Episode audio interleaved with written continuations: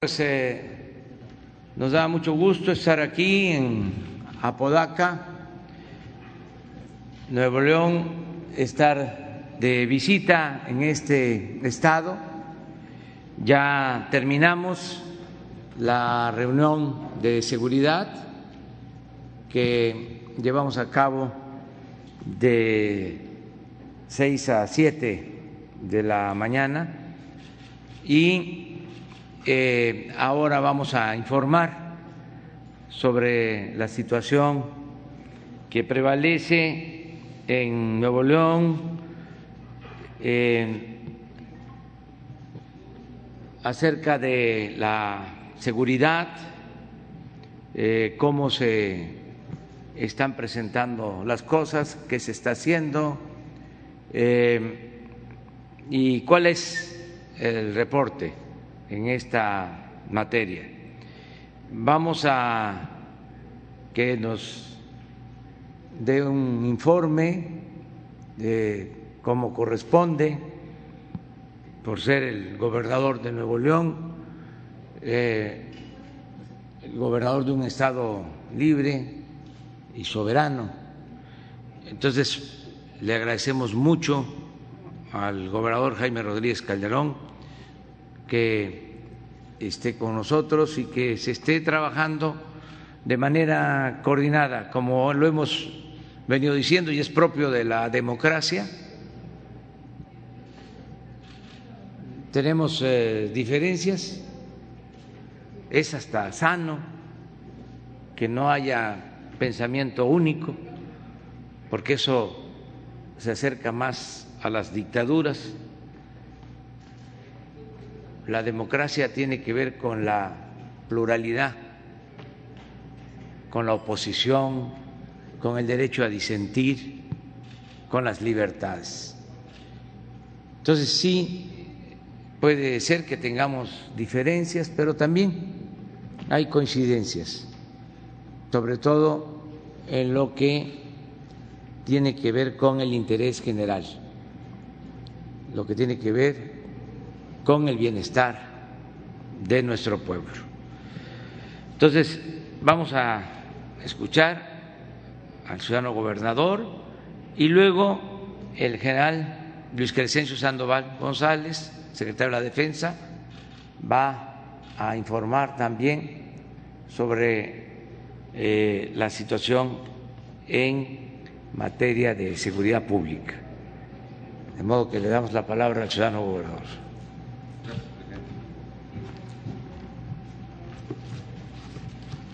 Primero que todo, presidente, bienvenido a esta tierra de oportunidades.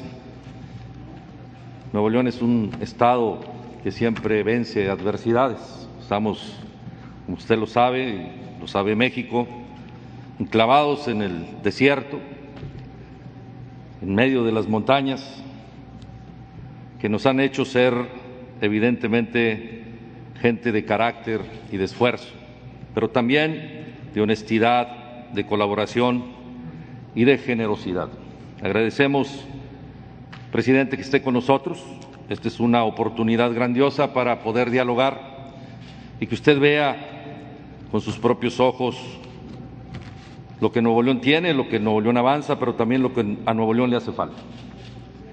En esta reunión de hoy la mañana vimos con todo cuidado los resultados que se han tenido en el tema de seguridad y en materia de seguridad y de la colaboración de lo que la seguridad le da a Nuevo León. A mucha gente se le olvida lo que pasó años atrás, lo que vivimos en Nuevo León respecto al tema de seguridad.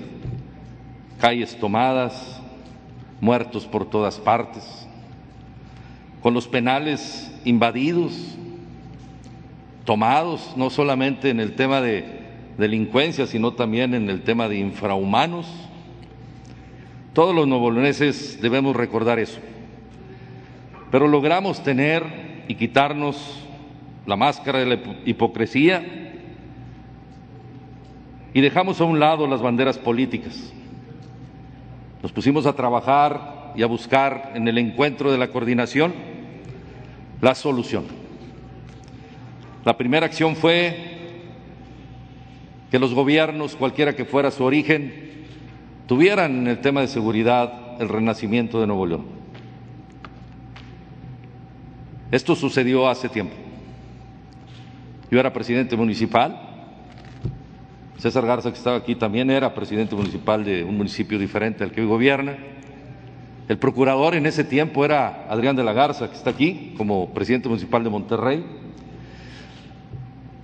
Afortunadamente hoy volvemos a tener responsabilidades en conjunto y venimos de diferentes orígenes políticos, pero nos coordinamos completamente. En ese tiempo también lo hicimos. Fue grandiosa la oportunidad que tuvieron todos los nuevoleoneses porque también los empresarios, todos los empresarios de Nuevo León colaboraron para poder lograr un acuerdo de todos y poder vencer la delincuencia que nos invadía. El gobierno federal hizo lo propio. Eso nos enseñó.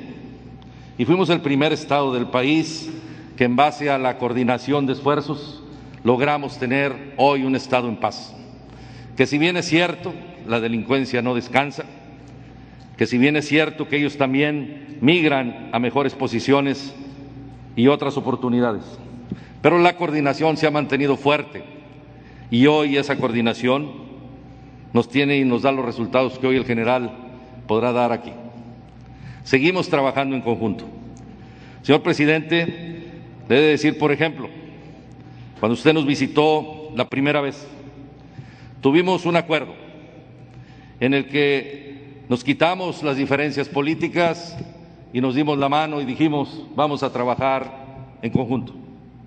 Lo hemos hecho, como usted lo dice también, hemos tenido diferencias y las seguiremos teniendo, pero el diálogo nos ha acercado y nos seguirá acercando. Nuestras diferencias con la federación no son para confrontar. Nuestras diferencias son simplemente el ejercicio de una mejor condición para los que gobierno en Nuevo León. Buscar encontrar soluciones en ese conjunto y hemos encontrado en usted esa respuesta. Cuando yo le comenté a usted la situación que vivía el penal del Topo Chico, usted siempre me dijo, dale y te vamos a ayudar y empezamos a construir la estrategia y la posibilidad y encontré en la mano de Alfonso Durazo el acuerdo para poder lograr trasladar a un gran número de presos, en ese tiempo de personas privadas de su libertad, a otros penales de nivel federal que fueran descargando el riesgo que todo en Nuevo León vivimos cada mes, cada dos meses, motines, muertos y demás chantajes, extorsiones a las familias de quienes están ahí cumpliendo una condena. Hoy ese penal, se lo digo, señor presidente, ya no existe. Ha sido derrumbado todo, pero sus historias ahí quedan. Pensábamos tener ahí un gran parque. Sin embargo, el tema de la pandemia hoy nos limita financieramente. Ese parque podrá tener otro espacio, otro tiempo y si usted nos ayuda, a lo mejor pronto lo podremos tener. Para nosotros es muy importante la seguridad porque eso hace que las inversiones lleguen a Nuevo León. Para nosotros es fundamental y prioritaria la seguridad porque con ello podemos tener a nuestros hijos en las escuelas, porque con ellos podemos tener generando más empleos y más condiciones y mejores condiciones de vida para los que habitan nuestro Estado. En este gobierno, desde que entramos, desde hace cinco años que entramos al gobierno, tuvimos la dificultad, que pudiera pensarse dificultad, pero para, que, para mí ha sido una facilidad. Un Congreso con diferentes fracciones parlamentarias. Así lo decidió Nuevo León. Nuevo León decidió elegir un gobernador independiente, pero decidió elegir un Congreso con diferentes fracciones. Eso a mí me asustaba me preocupaba, me angustiaba. No estaba hecho en ese momento para entender esa circunstancia. Me tuve que activar y tuve que dejar mis telarañas políticas y limpiar mi mente en ese sentido de que necesitaba usar la mano izquierda, el consenso y el concilio para poder lograr acuerdos que beneficiaran a Nuevo León. Lo hemos logrado, señor presidente. Hoy tenemos una colaboración absoluta con el Congreso del Estado Y también tenemos diferencias, pero las hemos diferido para en la mesa lograr los acuerdos importantes que requiere Nuevo León. De los 51 presidentes municipales, solamente dos son independientes. Solamente uno es de mi grupo político, pudiéramos decirlo. Todas las semanas, todas las semanas el gobierno se reúne con los presidentes municipales. En ellas llevamos acuerdos, privilegiamos la seguridad, luego buscamos acuerdos financieros para poder sacar adelante lo que a los municipios les afecta. He entendido que si el municipio trabaja, que es donde vive la gente, el gobierno del Estado puede tener mayor tiempo para resolver otro tipo de problemas y lograr el gran acuerdo que buscamos con su gobierno, señor presidente. Hoy enfrentamos una adversidad más, la pandemia. Esta nos llegó a todos de una manera fuerte, pero la vamos venciendo. Estamos hechos para ello, señor presidente, y agradecemos su colaboración y su coordinación. En este rubro, la seguridad es plena también. Por eso hablé del tema de seguridad. La misma mesa que hemos establecido para los temas de seguridad es una mesa que se ha desdoblado para también encontrar las situaciones de coordinación completa en el tema de enfrentar la pandemia. Somos un ejemplo de coordinación en Nuevo León porque tanto las dependencias federales que tienen que ver con el tema de la salud, y la coordinación completa del Gobierno del Estado a través del secretario de Salud, Manuel de la O. Cavazos, han sido extraordinarias. Los doctores y enfermeras tienen todo para enfrentar esta pandemia. Nosotros decidimos, junto con los presidentes municipales, modificar totalmente nuestros presupuestos. Enfrentar la pandemia también era enfrentar el que mucha gente está hoy sin empleo Hemos perdido más de 75 mil empleos en esta pandemia. Estamos empezando a recuperarnos, pero en este mes apenas hemos recuperado 4.700 empleos. El resto de los ciudadanos está siendo apoyado. El gobierno del Estado decidió, en conjunto con los presidentes municipales, establecer un presupuesto que ayuda en este momento a 150 mil personas otorgándoles una tarjeta para que puedan al menos tener para comer. Agua y Drenaje, que es una instancia del gobierno, ha decidido no cobrar el servicio de agua. No solamente para aquellos que están sin empleo, sino para aquellas empresas pequeñas y medianas que están sufriendo para pagar la renta y los servicios básicos. Mantuvimos cerrado nuestro estado en la actividad económica cerca de 60 días. Hemos ido abriendo poco a poco. Entendimos que era necesario aprender a convivir con el virus y no a temerle, sino a preocuparnos y ocuparnos en buscar soluciones. Con este concepto de colaboración entre las instancias municipales, estatales y federales, hemos logrado tener al menos la posibilidad de resistir. En esta resistencia que así le llamamos nosotros, decidimos reunirnos los gobernadores que usted sabe y conoce como Alianza Federalista. Lo que queremos es ayudar y ayudarnos entre nosotros porque las estrategias que se hacen en un lado pueden servirnos para otro, en el tema de seguridad y en el tema de salud. Somos en Nuevo León un Estado que está trabajando para poder enfrentar esta pandemia. Sin embargo, señor presidente, nos ha desfondado.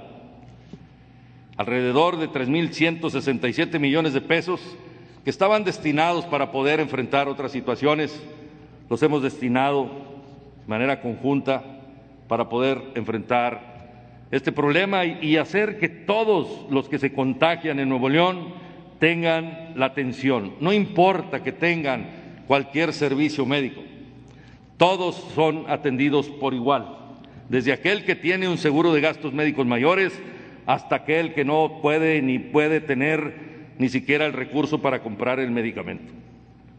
Hemos comprado suficiente medicamento. Hemos comprado suficiente equipo.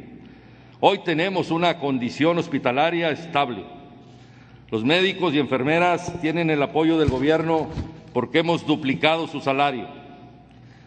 Hemos contratado personal suficiente adicional para poder enfrentar esta crisis. Agradezco al Ejército Nacional porque ellos se han hecho cargo de tres hospitales que fueron construidos por el gobierno del Estado y que hoy están trabajando también enormemente junto con nosotros en este problema. Hemos hecho más de 168 mil pruebas y, haremos todas las pruebas que sean necesarias. Tenemos esa disponibilidad. No queremos que ninguna persona, aún teniendo los síntomas, pueda quedarse en su casa sin la atención. Hoy los médicos y enfermeras han salido a la calle Estamos ya en las colonias ubicando el virus y al enfermo para evitar llegue al hospital y sufra una condición difícil. Esperamos, señor presidente, y no estamos pidiendo aquí a la Federación nada que no sea lo que podamos tener. Estamos dispuestos a colaborar con lo que tenemos. Hemos llegado a un acuerdo, los presidentes municipales, el Congreso del Estado en pleno y el Gobierno del Estado a distribuir de mejor manera los recursos que tenemos. Colaborar con la federación siempre y cuando la federación también colabore con nosotros. No solamente es recurso financiero, presidente, son a veces condiciones que se tienen que cambiar para que podamos enfrentar esta situación. Le quiero informar, presidente, que además de la pandemia no nos detuvimos en hacer acciones. En este momento queremos resolver el problema de movilidad. No podemos quedarnos solamente en el tema de la pandemia. Tenemos que encontrar soluciones también para atender a aquellos que no tienen esta enfermedad, pero que tienen otras enfermedades y se nos viene encima la influenza en este próximo mes. Y debemos estar listos y preparados y nos estamos coordinando con el Sistema Nacional de Salud para poderlo enfrentar. Tomamos una decisión, difícil, complicada, pero necesaria, en conjunto con los trabajadores de educación, con los sindicatos, con los presidentes municipales y el Congreso, hemos logrado algo histórico, cambiar totalmente la ley del Istelión, que nos estaba abrumando como a usted lo abruma, y nos lo ha dicho el sistema pensionario ese que viene cincelando y cancelando la oportunidad de todos aquellos que se jubilan y hoy el gobierno federal tiene que estar entrándole al toro y agarrarlo por los cuernos. Usted apoya a todos los jubilados del país y eso se le agradece. Sin embargo, no podemos continuar así. Tenemos que modificar nuestras leyes para que el sistema pensionario sea efectivo y justo para los trabajadores. Lo hemos logrado ya en Nuevo León Después de dos años de concilio, de consenso, de acuerdo, de desacuerdos, tuvimos y tenemos hoy en Nuevo León la primera ley que va a asegurar el sistema pensionario de todos los trabajadores. Pero además le dará liquidez al gobierno. De entrada, este año la reforma va a liberar 400 millones de pesos que vienen a aliviar un poco la deficiencia que tenemos en el tema de la recaudación. El próximo año serán mil millones de pesos para atender las necesidades de la población y mejorar sustancialmente los beneficios a servidores públicos como policías, maestros, personal médico, agentes ministeriales y empleados. En términos generales, señor presidente, cuidamos los recursos de los ciudadanos y los ponemos donde más se necesita. Quiero finalizar externando lo que a Nuevo León le preocupa y que creo que vamos a encontrar en usted la solidaridad de su gobierno para resolver los problemas que nos aquejan. Usted sabe que nuestra ciudad crece, crece y crece. 120 mil personas vienen al año a Nuevo León y encuentran en Nuevo León la oportunidad que no tienen en sus lugares de origen. Son bienvenidos a Nuevo León. Queremos trabajar para ellos también. Queremos que estén bien, que tengan condiciones, que se les atienda de la mejor manera. Para ello necesitamos resolver el principal problema que tenemos que se llama movilidad y contaminación. Queremos ser una ciudad de primer mundo. Vamos en ese camino. y requerimos modificar actitudes y criterios de la misma sociedad. La basura nos hace daño. Las empresas que contaminan nos hacen daño. Nuestros hijos sufren todos los días problemas respiratorios y muchos de ellos con consecuencias mortales. Le pedimos, señor presidente, revise, cheque, vea, tengamos una reunión especial para ver el tema de la refinería de Cadereyte. Sé que hoy usted y yo estaremos ahí, pero es necesario que empecemos a ver eso. Ya lo estoy haciendo también con otras empresas, Cemex, Vitro, Alcali, Ternium, todos ellos hemos trabajado en este momento y estamos estableciendo en conjunto una nueva ley que permita que todo mundo cumpla, todo mundo cumpla con que le demos a nuestros hijos y nietos un mejor futuro en nuestra ciudad. Sé que tendré su apoyo y sé que podremos en conjunto lograr las cosas sin confronta. Necesitamos la solidaridad de su gobierno. Se lo digo directamente y sin rodeos, como usted me conoce y que siempre le he cumplido y tiene mi palabra empeñada, que siempre estaremos atentos de resolver los problemas. Queremos hoy, este día que usted está aquí, señor presidente, signar este pacto de colaboración plena. Nuestras peticiones son con la frente en alto. Le entregaré a usted un documento en un momento más para que usted revise y vea. No son recursos adicionales. No somos en Nuevo León pediches. En Nuevo León siempre colaboramos y usted y yo tuvimos un acuerdo de que siempre íbamos mitad a mitad. Y hemos cumplido y usted ha cumplido agradezco su colaboración porque hoy, precisamente el día de ayer, se dio el fallo para la construcción de la presa, la nueva presa. Le agradezco su colaboración, ya están los recursos en el fideicomiso, la parte suya, la parte del gobierno de Nuevo León, y se está trabajando ya para que estemos. Esperemos que usted pronto venga y nos visite cuando vayamos avanzando en la construcción de esta presa. Agradezco también el apoyo decidido que usted nos dio para la construcción del nuevo penal que hoy está funcionando con mejores condiciones para los presos. Agradezco también su colaboración para que de una manera más rápida y fácil podamos entender los daños que nos hacen las lluvias y las tormentas en Nuevo León. Usted, y ha sido testigo, ha dado instrucciones para que se agilicen todos los trámites necesarios para que Fonden deje de ser una instancia burocrática y muchas veces aprovechada por muchos para no aplicar bien los recursos. Usted está luchando para vencer la corrupción. Cuente con nosotros para ello. Yo mismo, al entrar a este gobierno, enfrenté mucho a esta situación. Desafortunadamente, en ese momento las condiciones eran otras. Hoy encuentro en usted esa condición para poder lograr lo que los novoloneses queremos.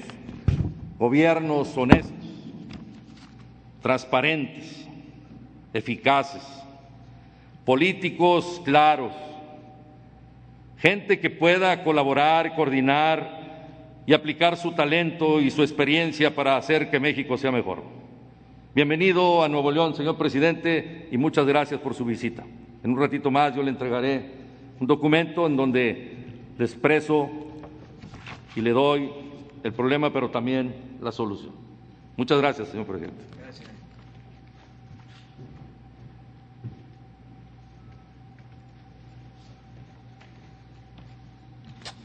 Con su permiso, señor presidente. Buenos días. Vamos a ver la situación eh, de seguridad en el estado de Nuevo León.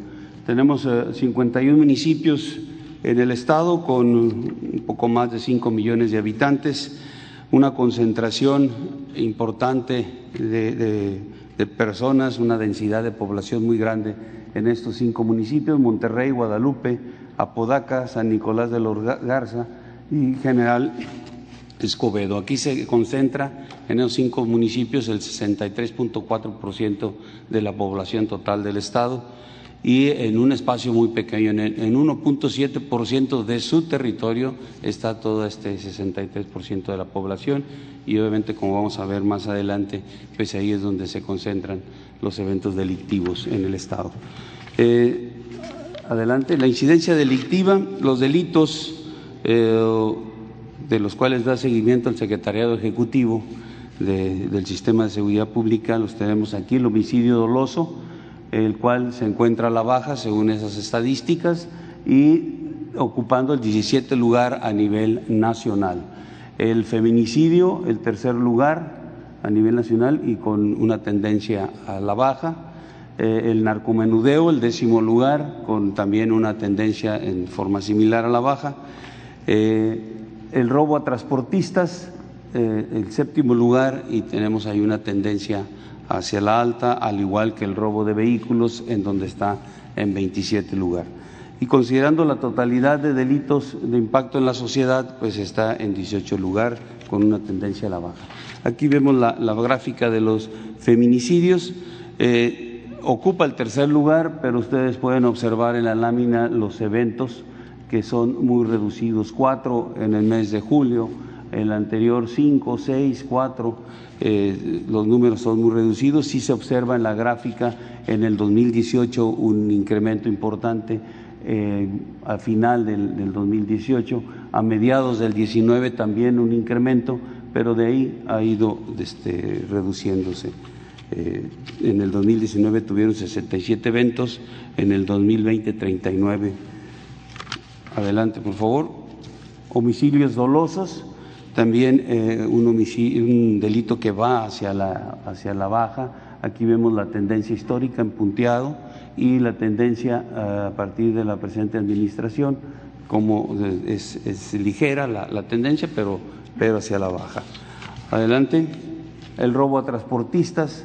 Eh, este delito es el que tenemos marcado hacia el alza, un alza también eh, muy eh, reducida, pero tiene el séptimo lugar a nivel nacional. Tuvieron 606 eventos en el 19 y lo que va del año 398. Adelante, narcomenudeo. Este, este delito su, se mantiene la, tendencia, una muy ligera eh, este, identificación de, una baja, eh, de, números hacia la baja, ocupa el décimo lugar eh, a nivel nacional. Adelante. Robo de vehículos hacia la alza, aquí vemos la tendencia pero eh, el Estado tiene el 27 lugar a nivel nacional, entonces los números también son reducidos, aunque se identifica este, este incremento. Y ustedes pueden ver en el histórico cómo ha venido este, reduciéndose. Adelante. En el total de delitos de impacto que impactan a la sociedad también hay una ligera eh, tendencia a la baja, eh, con un 18 lugar a nivel estatal. En homicidios dolosos por entidad federativa, en lo que va de la presente administración y hasta el mes de julio, el Estado se clasifica en 13 lugar, eh, abajo, inmediatamente abajo de la, de la media nacional.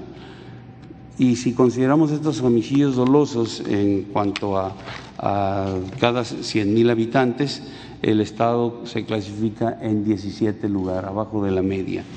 Eh, en cuanto a seguridad pública y corrupción, eh, esta eh, gráfica la obtiene el INEGI y está eh, relacionada con las personas que tuvieron contacto con alguna autoridad de seguridad pública y fueron víctimas directas de actos de corrupción. La, la, media nacional es de que 59 personas de cada 100 ubican esta, este acto de corrupción y en el estado de Nuevo León eh, de cada 60 eh, personas de cada 100 eh, este, establecen estos actos, ocupando el estado el 13 lugar de los 32. Entre los municipios de mayor incidencia delictiva, como ya cité, esos cinco municipios con mayor densidad de población, mayor número de habitantes, es en donde se concentran los delitos y Monterrey es el que tiene el primer lugar de los cinco y el delito que más se presenta en esos cinco es el narcomenudeo. Aquí tenemos 5.794 casos en lo que va de la administración, seguido del robo de, vehículos y luego los homicidios vinculados a delincuencia organizada. Adelante. Eh, en cuanto a las fuerzas de seguridad eh, pública del Estado, también esos municipios tienen la mayor cantidad de, policías eh, con las que cuenta esta entidad, pues distribuidos ahí y trabajando. Son el 57% de policías municipales del Estado están concentrados aquí, hacen un total de más de 4 mil elementos. En, Monterrey, en lo que es Monterrey, Guadalupe y Apodaca, está concentrado el 42% de sus efectivos y en el área metropolitana, en 15 municipios, los policías estatales eh, es un total de casi el 95% trabajando en esos 15 municipios. Eh, adelante, aquí los tenemos, aquí están en donde eh, se hace el esfuerzo principal por parte de, los, de la Policía Estatal. La que sigue, por favor. En cuanto a fuerzas de seguridad eh, federales, eh, la Secretaría de la Defensa tiene un total de 2.482 elementos con 1.157 eh, operativos. La Guardia Nacional con una presencia importante, 2.443 elementos, de los cuales 2.077 son efectivos. Sumados estos hacen 4.925 elementos de, fuerzas federales, de 3.234 de ellos son operativos. Y sumados a los de la Policía Estatal y la Policía Municipal, hacen un total general de 20.024 elementos, eh, de ellos 15.974 operativos. Todas estas fuerzas de seguridad eh, trabajan coordinadamente en las cinco coordinaciones regionales de la Guardia Nacional en las que se divide el Estado.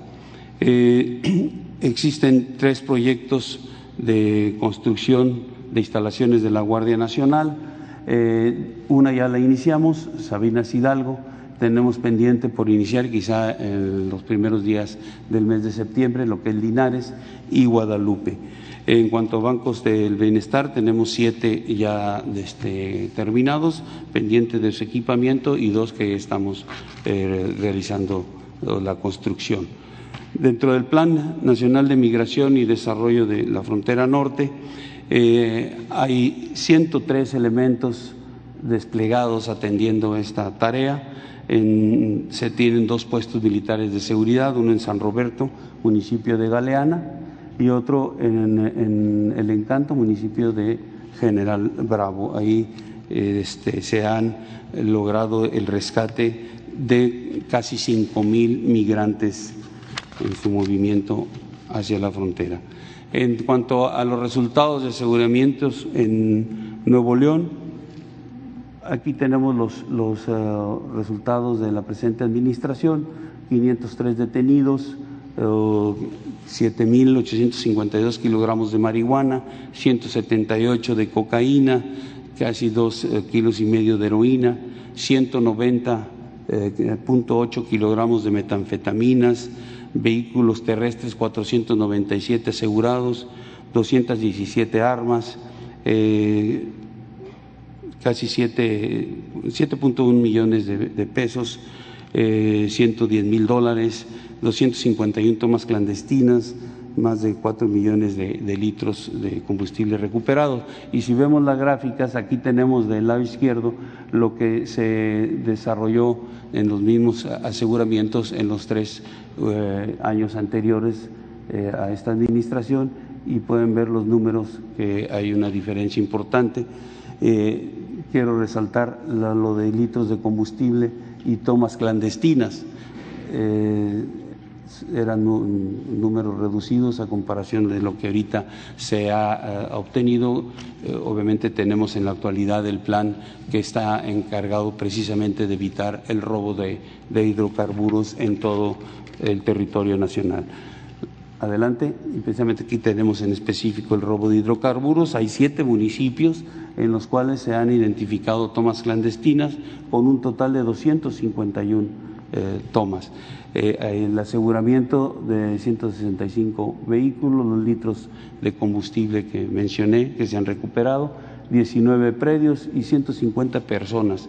Aquí el Estado lo atraviesan en total siete ductos, son cuatro poliductos, dos oleoductos y un combustorio oleoducto. Eh, se tiene ahí personal aplicando este plan para evitar este robo de hidrocarburos.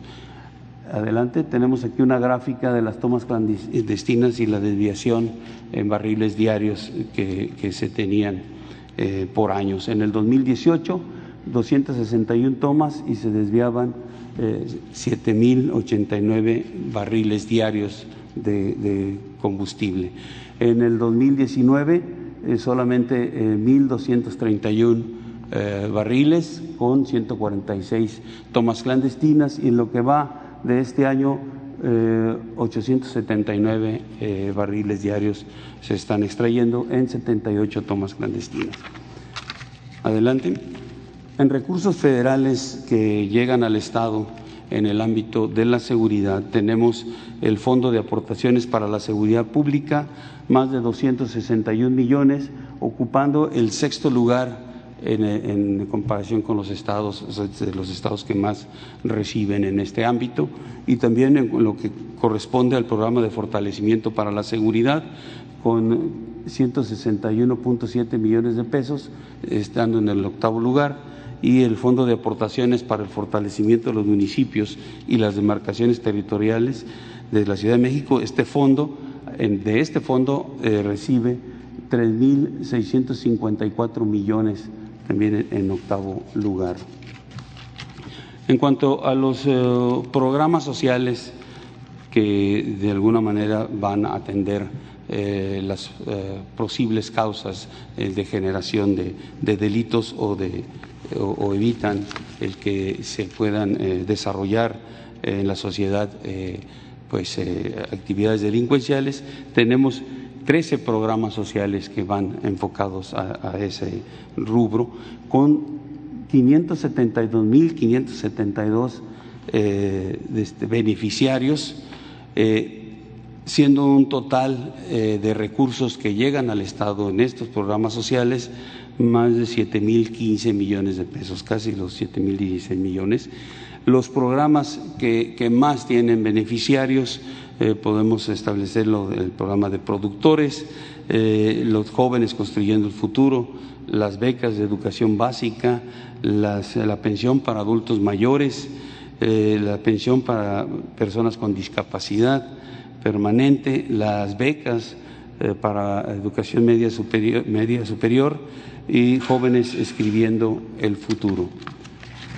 En la atención a la emergencia sanitaria, el Estado cuenta con 19 instalaciones para, atender a los ciudadanos. Eh, una de ellas es de la Secretaría de la Defensa, tres eh, Sedena Insabi, nueve del INS, dos del ISTE y cuatro del Estado.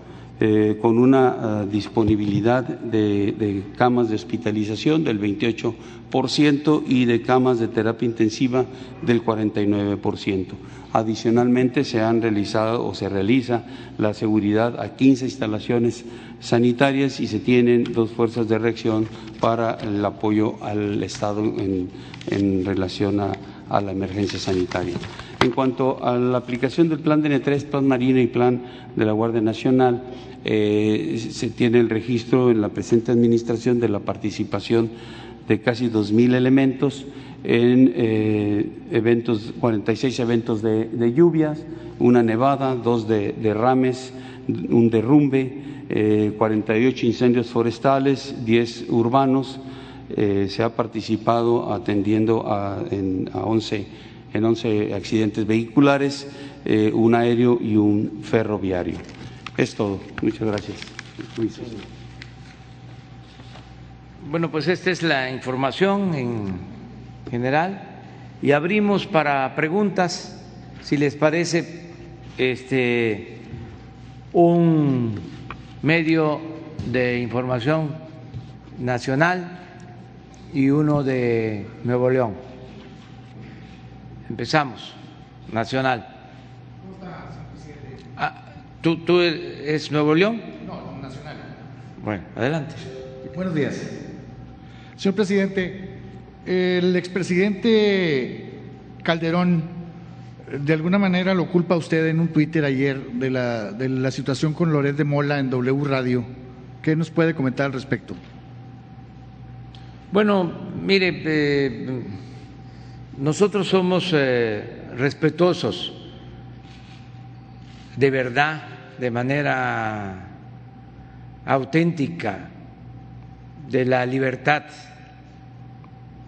en general y de la libertad de expresión en particular. Nosotros no censuramos a nadie, no somos iguales a los gobiernos anteriores. Se censuró a José Gutiérrez Vivó en el gobierno precisamente de Calderón. Lo expulsaron del país, está en Estados Unidos se tuvo que asilar. Y en situación muy difícil, que por cierto nosotros estamos ahora haciendo una revisión de su caso porque de manera directa el Estado mexicano lo afectó y tenemos que atenderlo y responder por el daño que le causaron. Por poner un caso, otro, el de Carmen Aristegui, el sexenio pasado. Entonces, sí había represalias y censura no hay represalias, no hay censura. Tan es así que desde el presidente Madero no se ataca a un presidente de la República como ahora. Y no se persigue a nadie, no hay represión, se ejerce con libertad la libre manifestación de las ideas. Y es importante que exista la oposición, porque ya lo dije, eso es la democracia, son los contrapesos. De modo que si alguien está este, pensando o expresando de que nosotros censuramos, están mintiendo es decir, son mentirosos, falsarios, hipócritas, porque esa es la característica principal del conservadurismo. La doctrina de los conservadores en realidad es la hipocresía. Vamos a Nuevo León.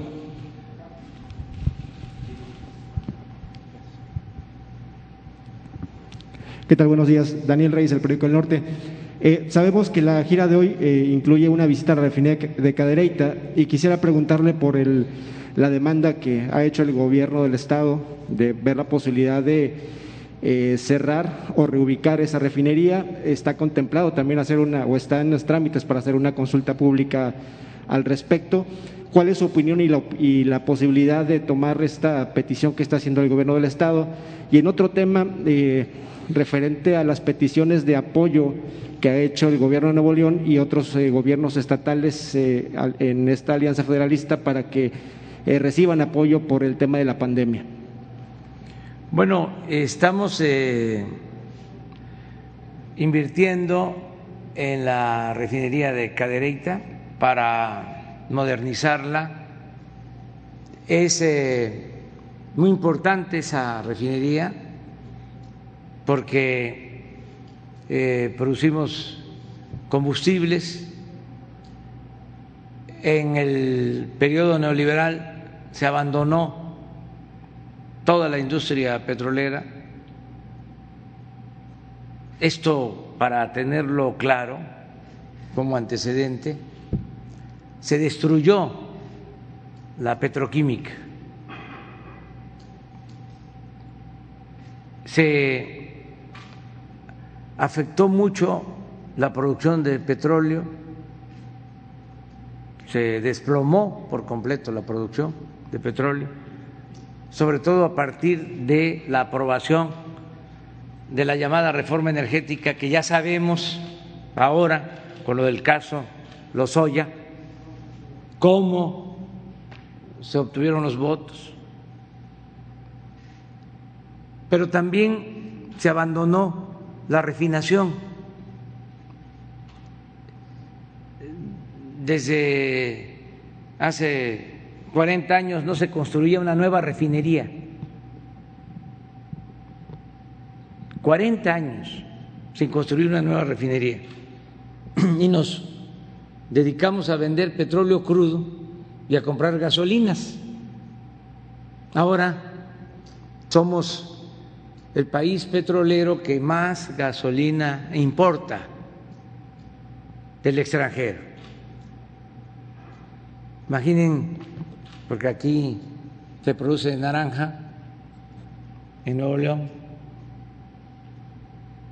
en Montemorelos y el. Sí, por donde están ustedes. en el caso de la política petrolera, eh, el símil es que se vendía naranja y se compraba jugo de naranja. Se vendía petróleo crudo y se compran gasolinas. Entonces, esa política estamos cambiando y queremos producir en México todos los combustibles, darle valor agregado a nuestra materia prima. Por eso se está construyendo la nueva refinería de Dos Bocas y estamos modernizando las seis refinerías que se tienen en el país. Una de esas refinerías es la de Cadereyta, que dicho sea de paso, también se reconfiguró en el periodo neoliberal, destinaron dos mil millones de dólares, pero no sirvió lo que hicieron por la corrupción. Entonces, ahora estamos invirtiendo para modernizar esa refinería porque tenemos el plan de que con las seis refinerías rehabilitadas, la nueva refinería de Dos Bocas, ya dejemos de comprar las gasolinas en el extranjero para que se siga manteniendo el precio de los combustibles sin aumentos. Ya ven cómo era antes de que había gasolinazos. Desde que llegamos al gobierno no ha habido aumento en términos reales de las gasolinas, del diésel, del gas, de la luz, y no van a haber aumentos. Y en la medida que tengamos la autosuficiencia en combustibles, vamos a poder hasta reducir el precio de los combustibles.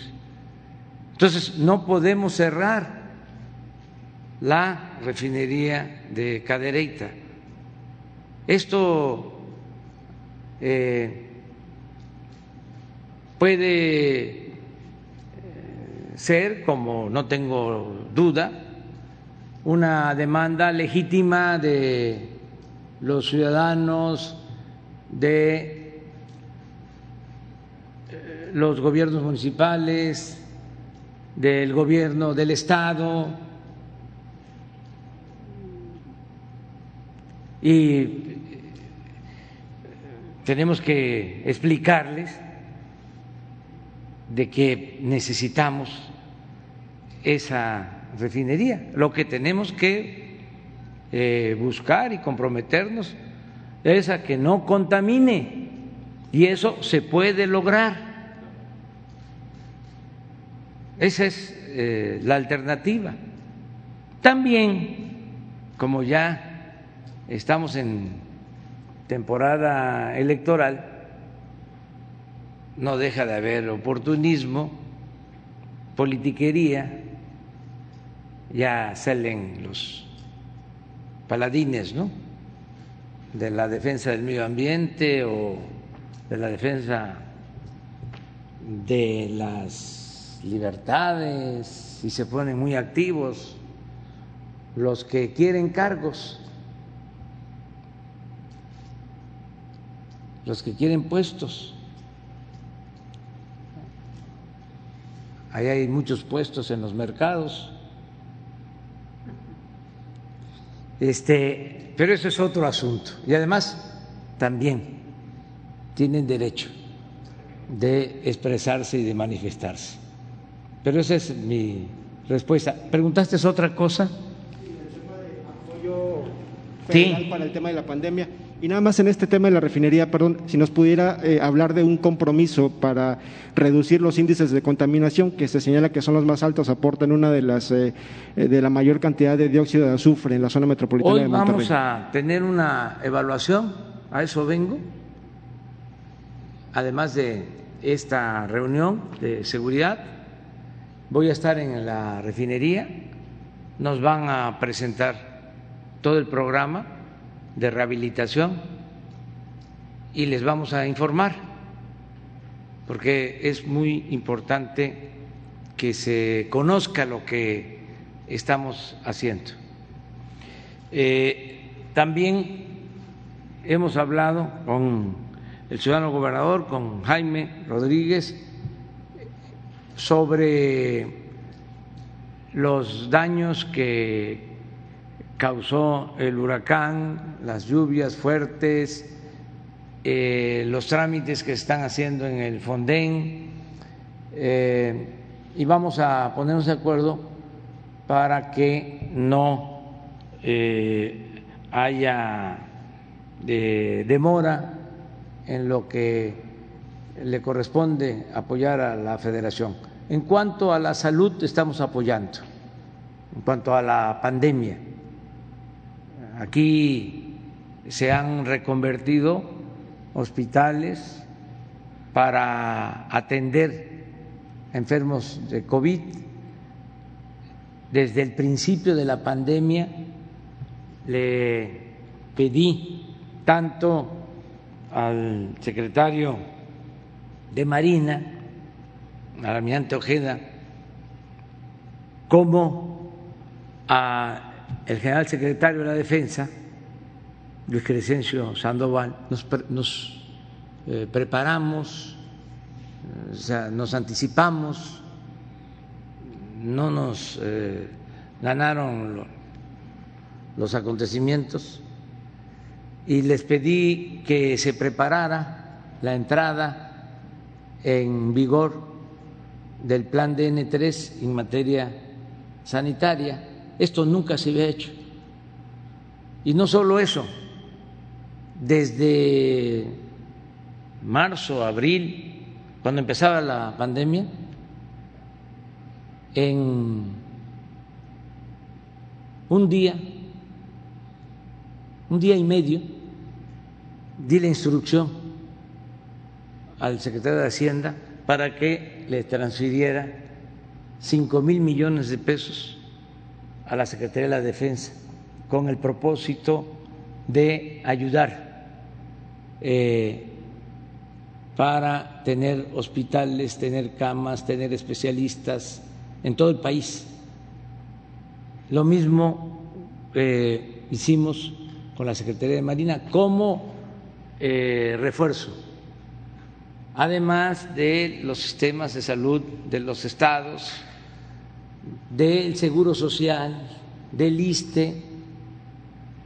Por eso, eh, afortunadamente, no se saturaron los hospitales.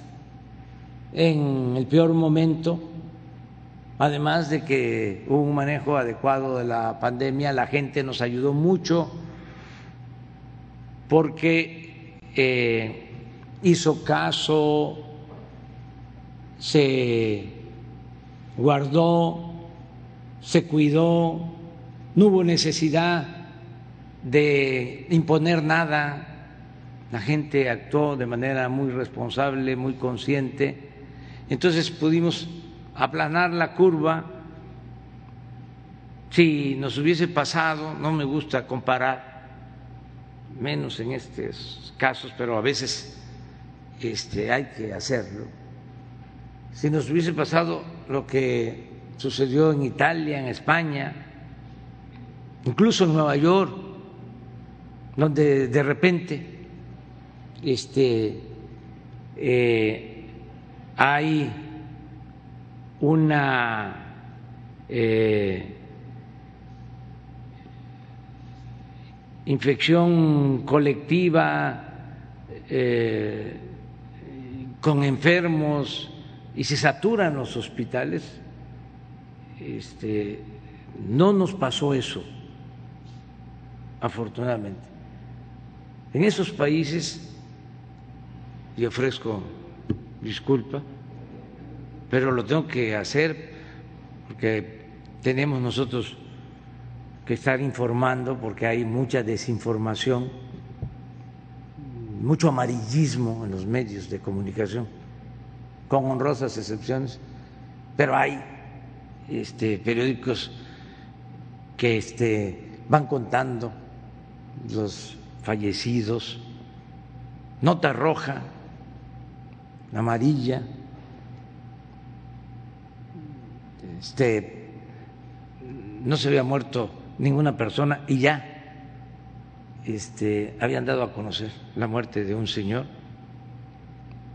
todo un escándalo. Los que tienen diferencias con nosotros, aprovechando eh, esta desgracia con propósitos politiqueros. Entonces, por eso sí eh, se tiene que eh, recurrir a las comparaciones en algunos países europeos no había camas, sobre todo no había camas de terapia intensiva. Y llegaron a tener que decidir a quién atendían. Y dejaron adultos mayores sin atención. Eso no eh, sucedió en nuestro país, eh, ni sucederá. Entonces, todo nuestro apoyo a Nuevo León en materia de salud se está haciendo, se seguirá haciendo. También aprovecho para informar, porque hay mucha manipulación en medios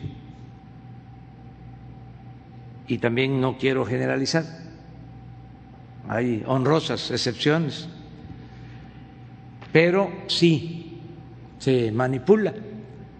Eh, se ha llegado a decir de que hemos dejado sin apoyo al Estado de Nuevo León, y eso no es cierto. Lo acaba de decir el gobernador, hemos estado apoyando todos los compromisos que hemos hecho se han cumplido o están por cumplirse. Todos. Y eh, me gustaría eh, también informar que seguramente eh, esto no lo sabe toda la población, pero es muy importante que se sepa. Miren, aquí en Nuevo León eh, tres mil ciento trece jóvenes están trabajando como aprendices y se les paga un salario mínimo para que se capaciten. También 3.240 estudiantes de nivel superior de familias pobres, 3.240 estudiantes de nivel universitario reciben una beca de 2.400 pesos mensuales. Aquí, en Nuevo León, todos los estudiantes de bachillerato, todos, de escuelas públicas, que son 141.202, reciben una beca.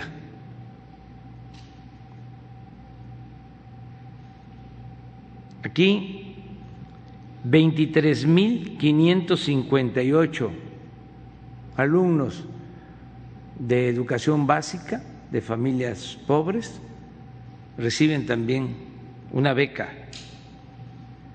Aquí ya está por inaugurarse eh, una universidad pública el municipio fronterizo de Anáhuac. Aquí 808 escuelas de nivel básico, 808 escuelas han recibido apoyo de manera directa.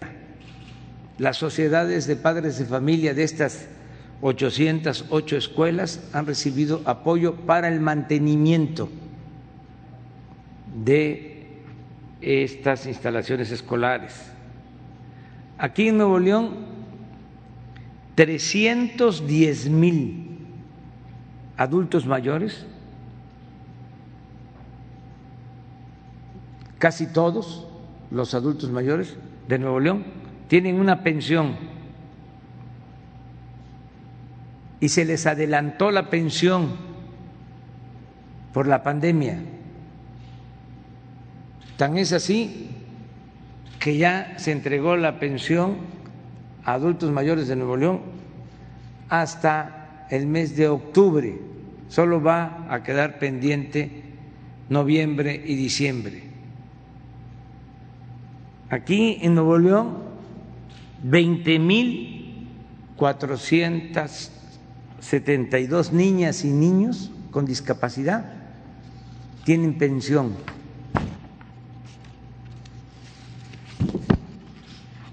1.952 niñas y niños de estancias infantiles, de madres trabajadoras, también tienen beca. Aquí en el campo, 12.180 productores, ejidatarios y pequeños propietarios están recibiendo apoyos. Hay algo importante. Aquí ya se están construyendo 29 sucursales del Banco del Bienestar, porque eh, no en todos los municipios de Nuevo León, de los 51 municipios, hay sucursales bancarias y lo que queremos es que, como se está entregando el apoyo de manera directa a la gente, que tengan lo más cercano posible una sucursal bancaria. Eh, en el caso de los créditos, esto es muy importante por lo que significa Nuevo León, porque eh, es un estado ejemplar con empresarios que eh, verdaderamente emprenden, porque hay quienes se hacen pasar como empresarios y no lo son, si acaso son traficantes de influencia, pero aquí sí hay auténticos empresarios. Y eh, aquí los empresarios me hicieron dos eh, planteamientos cuando la pandemia. Uno, de que eh, procuráramos la apertura de la industria automotriz, de la industria de autopartes, de la minería y de la industria de la construcción, que se buscara el equilibrio entre eh, lo sanitario y lo económico, porque eh, la industria de Nuevo León y del norte del país está muy integrada a Estados Unidos y a Canadá. Es una industria que eh, participa en toda una cadena productiva de eh, Norteamérica. Y nos comprometimos a que iba a haber estas aperturas en la industria automotriz, eh, la industria de autopartes, todo lo que tiene que ver con las exportaciones y se cumplió con protocolos de salud que se están cumpliendo, a la vez protegiendo a los trabajadores, pero se abrió desde el primero de junio. Esto nos ayudó mucho. Me llevaría más tiempo explicar de que somos de los países con menos afectaciones económicas por la manera cómo se ha manejado eh, la crisis eh, sanitaria y la crisis económica. Entonces, eso se cumplió a los empresarios de Nuevo León que nos los pidieron en una reunión que tuvimos en Palacio Nacional. Lo segundo que nos eh, demandaron los empresarios de Nuevo León fue el apoyo a las pequeñas empresas. Y es muy importante que yo les informe que hemos entregado en cuatro meses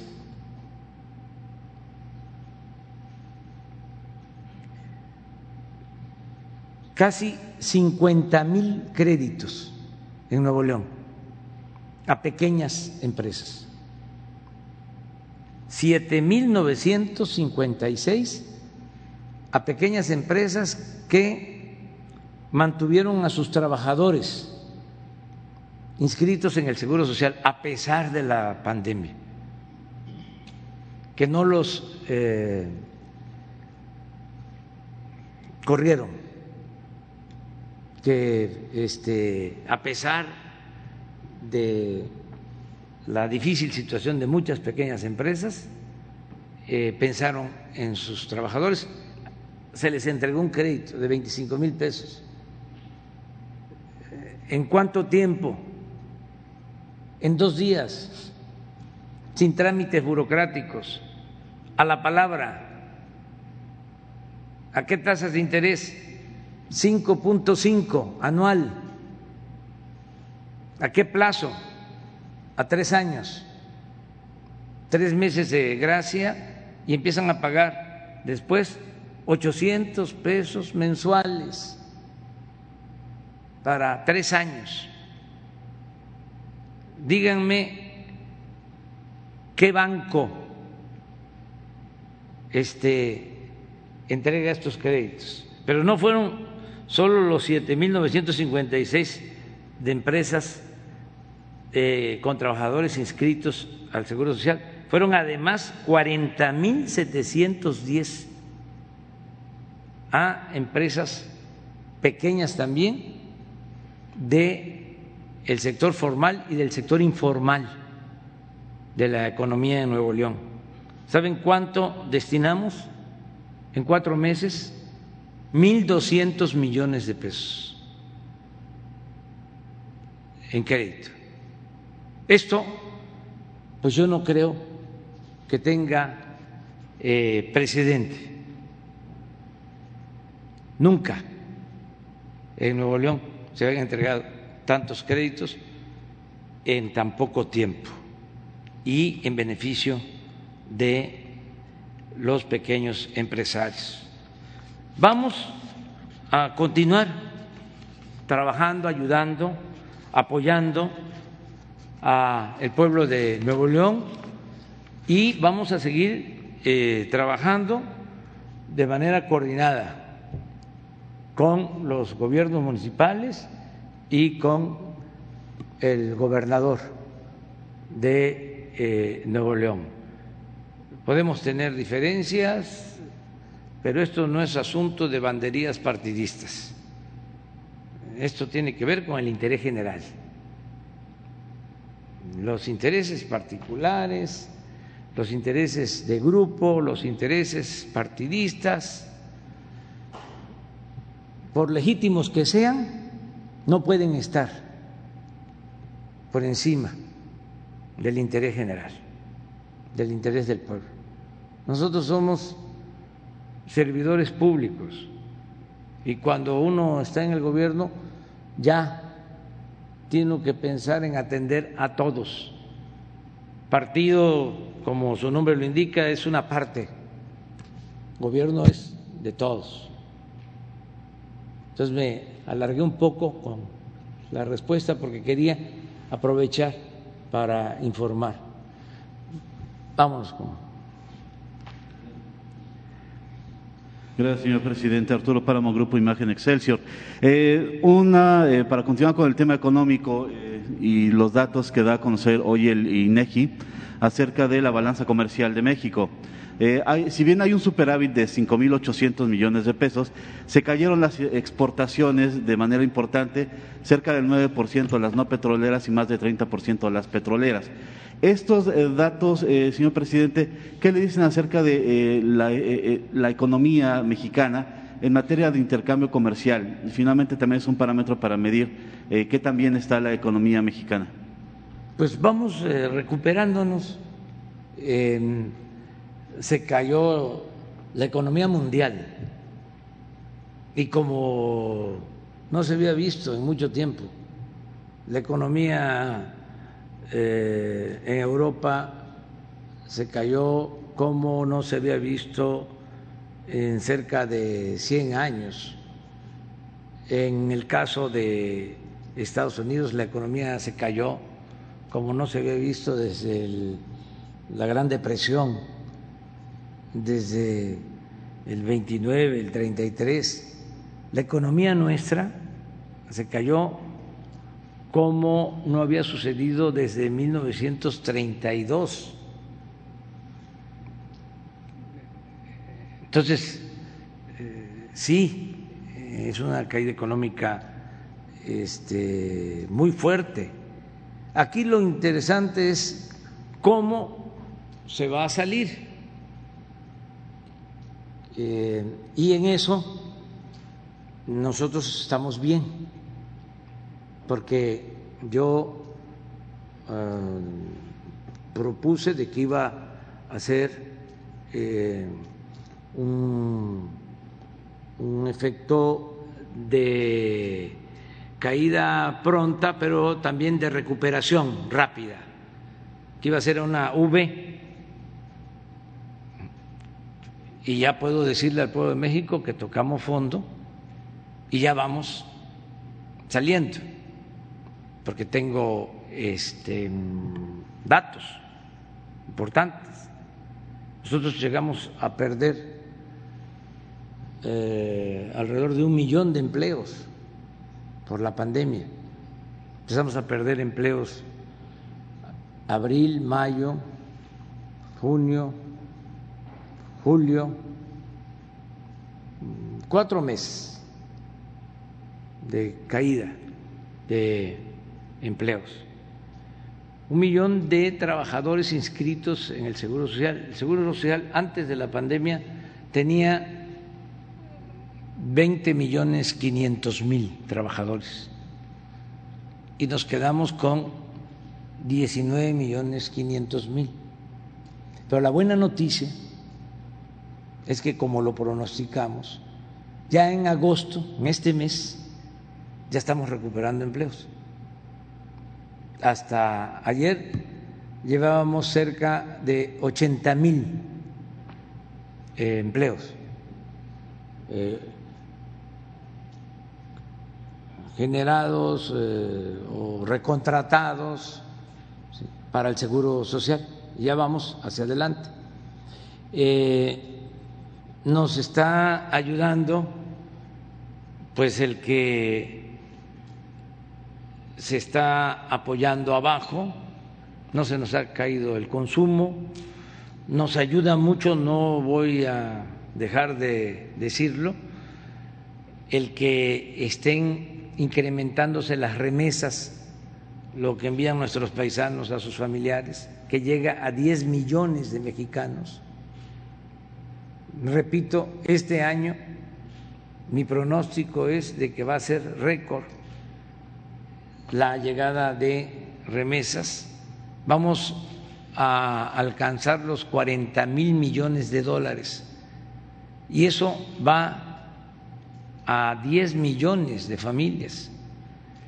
Nos ayudó mucho también el que no se nos cayó el sector primario el sector agropecuario, se cayó el sector secundario, el terciario, es decir, la industria, se cayó el comercio, eh, los servicios sobre todo, pero prácticamente no hubo eh, disminución en la producción agropecuaria. ¿Esto qué significa o en qué nos ayuda? En que no nos faltan alimentos y no hay carestía de la vida. Eh, como decía, ya está la recuperación en el sector industrial. Es que separaron las plantas por completo y ahora ya eh, se está eh, reactivando toda la producción industrial del país. Eh, por eso lo del comercio exterior, a lo que haces este, referencia, eh, porque no solo separaron las plantas, sino que eh, se redujo el consumo. Podemos producir automóviles, exportar automóviles, pero el problema que se tiene es que la gente no está eh, consumiendo o no está comprando automóviles en el mundo. Entonces, todo esto va a llevar un tiempo, pero yo espero, yo, yo, yo creo que eh, para finales de año vamos a estar ya eh, casi en la normalidad productiva. El, el empleo, señor presidente, habla de 80 mil eh, empleos recuperados ya a lo largo de este mes, seguramente serán más, todavía falta eh, una semana más. Eh, pero estaba usted hablando de más de un millón de empleos. ¿En qué momento del año, si es que se puede aventurar o se puede pronosticar, estaríamos recuperando ese millón de empleos? No va a llevar tiempo. Y además los empleos que obviamente no se pudieron generar para la gente nueva que busca un empleo eh, y que se tienen que estar se tienen que considerar en el acumulado. Será entonces mucho más de un millón de empleos. Por favor. Pues vamos a, seguir eh, invirtiendo en actividades productivas. Fíjense que el modelo nuestro eh, ha funcionado porque lo que se aplicaba en todo el mundo cuando se presentaba una crisis consistía en endeudar al país para destinar recursos a las corporaciones, a las empresas, para rescatar a instituciones financieras en quiebra, como el FOA Proa, pues, te entregaba los apoyos arriba. Y desde luego pues no bajaban porque la riqueza no es como el COVID no es contagiosa, no permea, se quedaba arriba Ahora fue distinto. Ahora decidimos rescatar de abajo hacia arriba y de manera directa. No lo hicieron así en otros países y se fueron a contratar más deuda. Eh, en Europa, ya ni hablar Estados Unidos, lo que contrataron de deuda adicional. Aquí tuvimos presiones en ese sentido porque me pedían que nos endeudáramos, incluso hasta intelectuales y este, profesionales, académicos de izquierda, todos, de que no había problema si nos endeudábamos. Dijimos, no, vamos a reducir gastos en el gobierno, a darle otra vuelta a la tuerca para que no haya lujos en el gobierno, vamos a eh, impedir por completo la corrupción, vamos a hacer un esfuerzo, vamos a que el gobierno se apriete el cinturón más que se pueda. Y así no contratamos deuda. Va a pasar eh, la pandemia y va a llegar el momento de las evaluaciones. Imagínense si nosotros hubiésemos contratado deuda adicional, pues eso en el corto, mediano plazo se traduce en tener que destinar más presupuesto para pagar servicios de deuda. En algunos países lo que hicieron fue eh, contratar deuda, entregar dinero a las corporaciones, se les cayó la economía más que a nosotros y se endeudaron por completo. Entonces, yo espero que el caso de México eh, al final va a ser un ejemplo vamos a patentar esta vacuna. Crear un nuevo modelo para que todo es el mundo que lo, aplique. aplicamos ya. Sí, y para que todo el mundo lo Sí, pueda aplicar. sí, y- Asesorar a otros gobiernos. Y vamos a, no, eh, vamos a escribir la experiencia de qué hicimos nosotros, a diferencia de lo que hicieron en otros este, países, y con resultados, con datos. Por ejemplo, este, también se molestan los del país, este, del periódico El País de España, pero en lo sanitario, yo quiero mucho al pueblo español, pero este, estuvo mal manejado eh, el tema de la, el problema de la pandemia. Eh, desgraciadamente, más fallecidos que en México. Y en lo económico, lo mismo se les cayó más la economía que nosotros, que a nosotros. Pero no solo España, así en otros países. Entonces va a llegar el momento decir, a ver, ¿qué pasó en Europa? ¿Qué pasó en América? ¿Qué eh, se aplicó?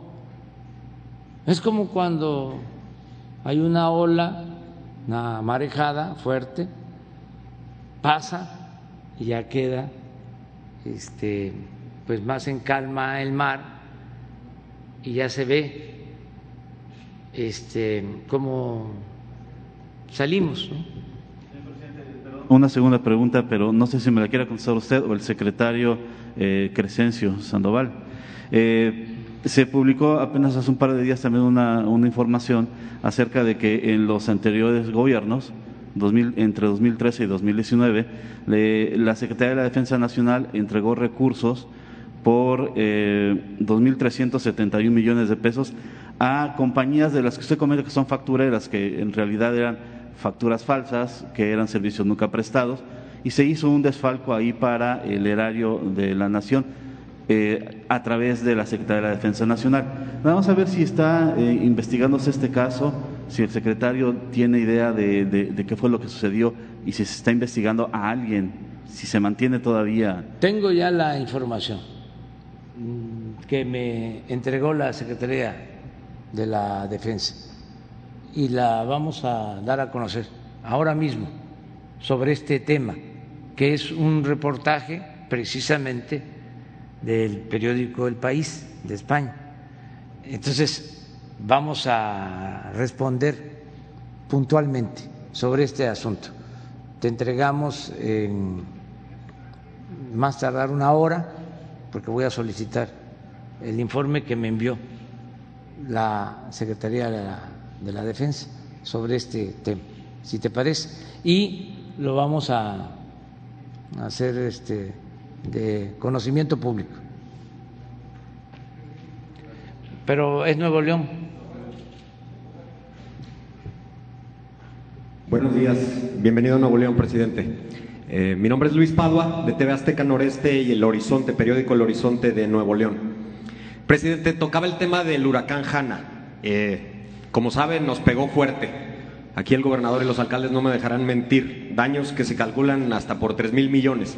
Mi pregunta es, ya hay una declaratoria de, de, desastre, pero eh, si hay recurso, se, se puede hacer un compromiso de que se va a apoyar a Nuevo León en este sentido, que no se dejará tirado.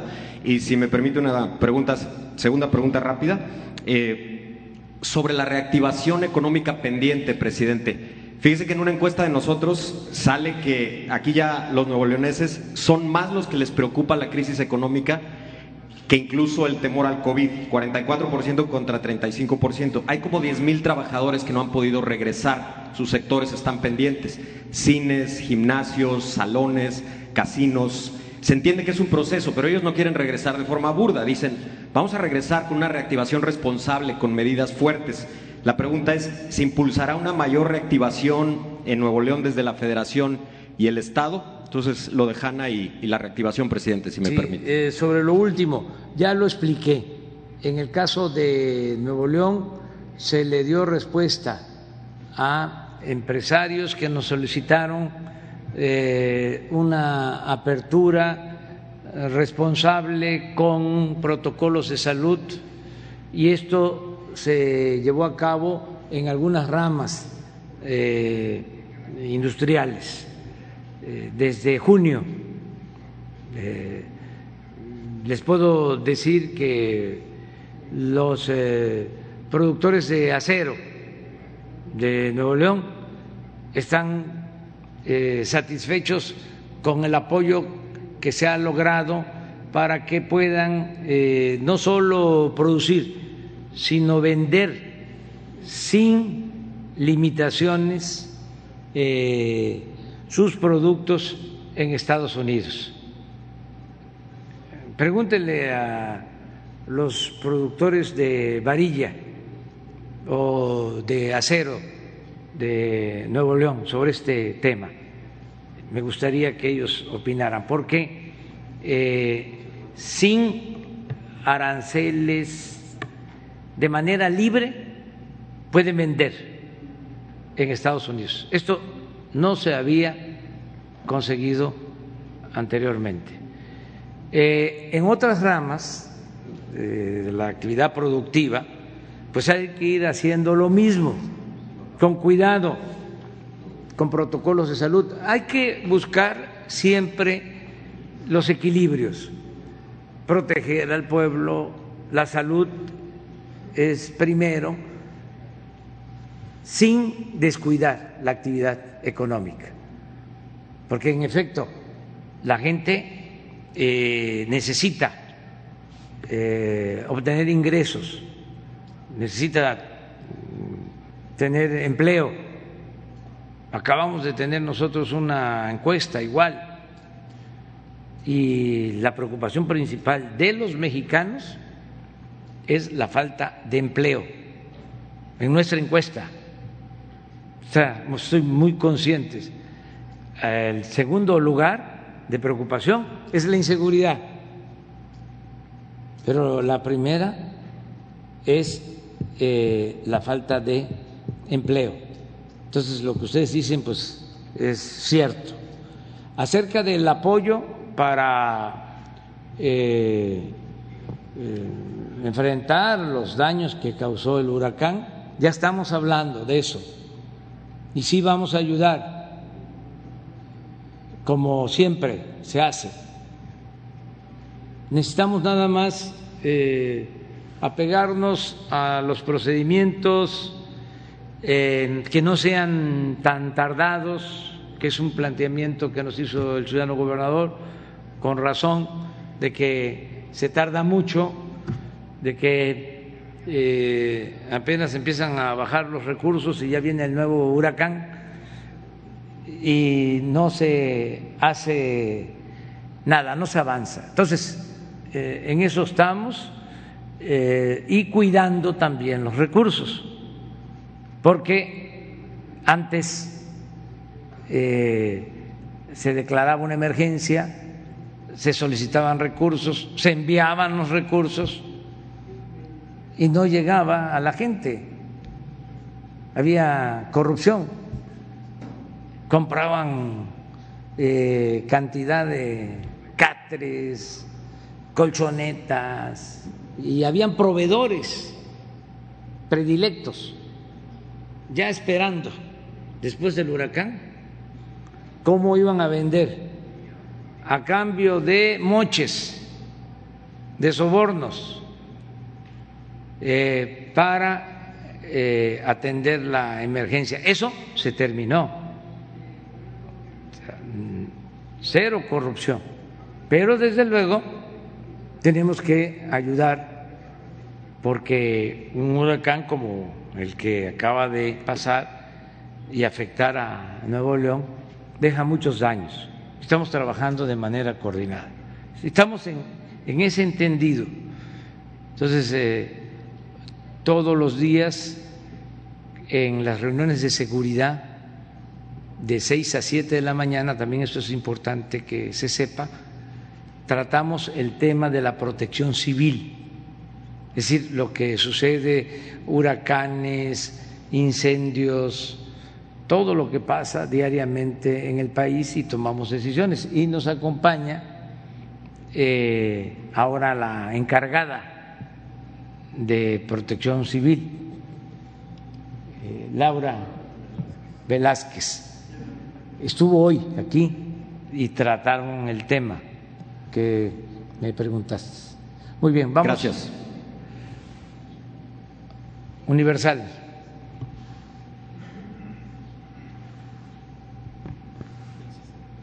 Buenos días a todos. Alberto Morales del periódico Universal.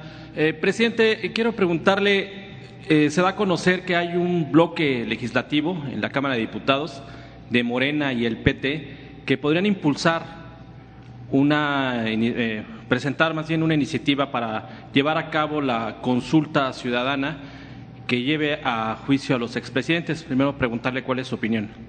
Pues lo que he venido diciendo, que se conozca todo lo relacionado con el caso Lozoya y con el caso García Luna los dos, que la gente sepa. El caso de García Luna es muy grave porque era secretario de Seguridad del gobierno federal y se le está acusando en Estados Unidos de que recibía dinero para proteger a uno de los grupos delictivos al grupo de Sinaloa y se castigaba o se perseguía o se aniquilaba a otros grupos. Imagínense la seguridad en manos de la delincuencia. Por eso se habla de un narcoestado. Eso es gravísimo. Entonces hay que ir a fondo ahí, para que nunca jamás se vuelva a presentar una situación así. ¿Y en el caso de la consulta? Y en el caso de Lozoya, lo mismo. Esa es delincuencia de cuello blanco, delincuencia vinculada a la política más que nada, corrupción política. Y hay como 70 implicados. Eso también nunca se había visto de que se hiciera una denuncia como la que presentó el señor Lozoya. Entonces, que la gente lo sepa. Dos, dos, lo repito, tanto en el caso de García Luna como en el caso de Lozoya, recuperar lo robado. Porque ayer que hablé de que los de AMSA, el señor, ¿cómo se llama? Ansira, este, eh, vendió su planta de fertilizante que llevaba 16 años parada, arrumbada, una chatarra. Se la compró el gobierno 200 millones de dólares eh, cuando, cuando menos de más, de sobreprecio, 200 millones de dólares. Y dije, porque me habían eh, informado de que un nuevo dueño de AMSA estaba dispuesto a pagar esos 200 millones de dólares. Ayer dijeron que no, que no los van a pagar, pues no hay reparación de daño entonces. Entonces tienen que este, ser enjuiciados, castigados. En Estados Unidos se castiga y pueden incluso eh, los presuntos delincuentes obtener reducción de penas si pagan si devuelven el dinero. En el caso de nosotros, podemos, de acuerdo a las leyes, aplicar lo mismo, reparan el daño, nos hace falta el dinero, imagínense, 200 millones de dólares, ¿cuánto es que este, invertiste ahora con lo de la pandemia? Hablabas de 3 mil millones, ¿no? ¿Cuántos son 200 millones de dólares? Cuatro mil, o sea, hasta te sobra. Eh, es para medir ¿no? la importancia que tiene la reparación del daño, que regresen el dinero. Y lo tercero es la consulta. Eh, si es necesario convocar a la gente para que eh, opine si se debe de juzgar a los expresidentes involucrados. Y es un procedimiento constitucional. Eh, en el artículo 35 de la Constitución se establece de que se puede llevar a cabo una consulta si se cumple con algunos requisitos Primero, la solicitud de la consulta la puede hacer el presidente de la República. Segundo, la puede hacer el Poder Legislativo, una tercera parte de los legisladores de cualquiera de las cámaras pueden hacer la solicitud. Y la puede solicitar el ciudadano con su firma. Se tienen que reunir como un millón quinientas, un millón seiscientas mil firmas, porque es el dos por ciento del número de empadronados. Entonces los ciudadanos pueden también solicitarla. Eh, el tiempo para llevar a cabo la consulta. Esto es una cosa este, de casualidad.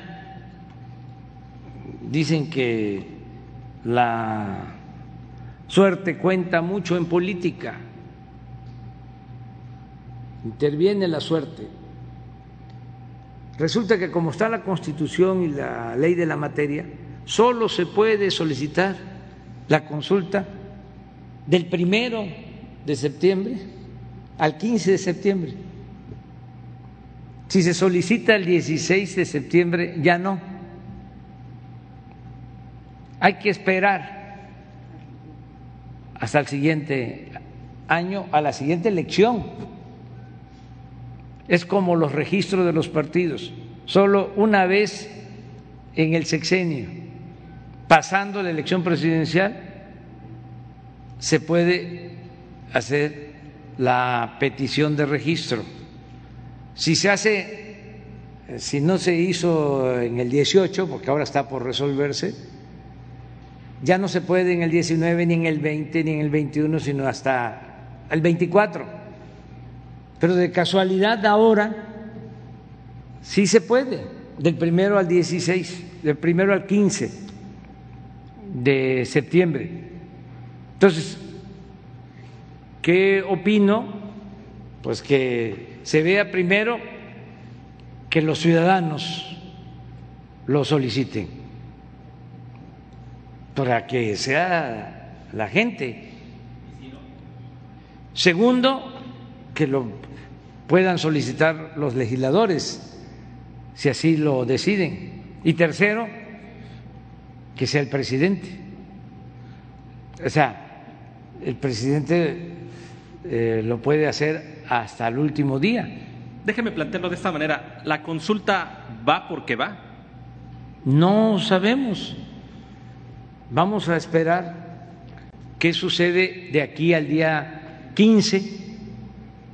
Eh, este es un proceso que se tiene que dar en paralelo a las investigaciones que está llevando a cabo la Fiscalía General de la República. Pero yo no lo descarto, porque yo no quiero pasar a ser verdugo, que me echen la culpa, como había la costumbre de que todo lo decidía el presidente y que no me crean de que es la Fiscalía la que está resolviendo y de que es por consigna, de que eh, yo quiero que se castigue a los expresidentes. Por eso yo estoy a favor de la consulta, de la consulta, para que asumamos la responsabilidad entre todos, porque yo soy partidario de mandar obedeciendo, porque esa es la democracia. Entonces, eh, otra cosa es mi opinión. Yo voy a votar en su momento en contra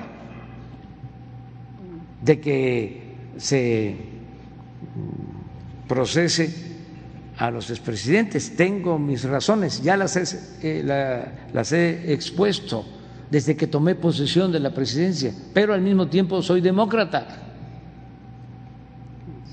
Y me voy a someter a lo que diga la gente, a lo que diga el pueblo. En ese sentido, presidente, también hoy se da a conocer una encuesta en donde por lo menos eh, nueve de cada diez eh, mexicanos consultados, una encuesta telefónica, están en favor de que se realice esta encuesta. Y también llama la atención que mm, al hacer eh, la pregunta de qué presidente quiere que lo lleven a, a, juicio, los más votados son el expresidente Enrique Peña Nieto y el expresidente Carlos Salinas. También su opinión, presidente. Bueno, pues eso, no conozco la encuesta y hay que este, tener cuidado con eso, porque, como dice el dicho, eh, hay que tener, bueno, cuidado, no lo voy a decir, porque iba a ser nota y no quiero decirlo, ¿no? Este, me lo reservo. Eh, soy dueño de mi silencio y luego uno es rehén de lo que dice. Este, em, hay que esperar, hay que esperar, hay que ver la encuesta este, porque luego se cucharean, ¿no? eso sí lo puedo decir. Eh, vamos a, que en su momento la gente este, opine. No estoy descalificando nada, ¿eh? o sea, solo es este, esperar a que los ciudadanos y tenerle confianza al pueblo. La gente eh, está muy consciente entonces va a saber si conviene, o no conviene al país. Em, y en estos días yo estoy seguro que se va a ir expresando más la opinión de los ciudadanos, pero sí existe el procedimiento constitucional para llevar a cabo la consulta. Tienen que hablar, ya hay opiniones de los abogados de los constitucionalistas sobre el fuero presidencial. Ayer estaba leyendo sobre eso, pero qué bien que ya hay debate. Si se puede juzgar a los presidentes por delitos eh, que no son como el de traición a la patria, si se puede juzgar a los eh, presidentes por delitos que no se cometieron cuando fueron eh, eh, titulares del Ejecutivo o que solo se puede este, juzgar a los expresidentes por eh, los cargos cometidos o por los eh, presuntos delitos cometidos durante su mandato. Todo esto se tiene que analizar bien, es el 108 de la Constitución. Eh, yo en septiembre ya lo planteé, eh, voy a, volver a hablar, porque ya envié una iniciativa para quitar el fuero al presidente que se pueda juzgar al presidente como a cualquier ciudadano y por cualquier delito. En septiembre tiene que aprobarse en el Congreso porque envié esta iniciativa hace un año para quitar los fueros. Y por distintas razones, motivaciones, no se ha aprobado, pero les estoy pidiendo de manera respetuosa a los legisladores que sea de las primeras iniciativas, sino la primera, que se discuta y en su caso se apruebe para que se pueda juzgar al presidente por cualquier delito, aún en funciones. Hay quienes no están de acuerdo, pero este, yo eh, pienso que debemos de poner fin a fueros y a privilegios. Eh, esto viene de lejos, viene desde la Constitución de 1857 y no se modificó con la Constitución de 1917, se mantuvo el fuero. Entonces lo queremos quitar para que se pueda juzgar al presidente. Cada que van a este, inventar eh, delitos y que eh, va a haber venganza y que el que nada debe, nada teme.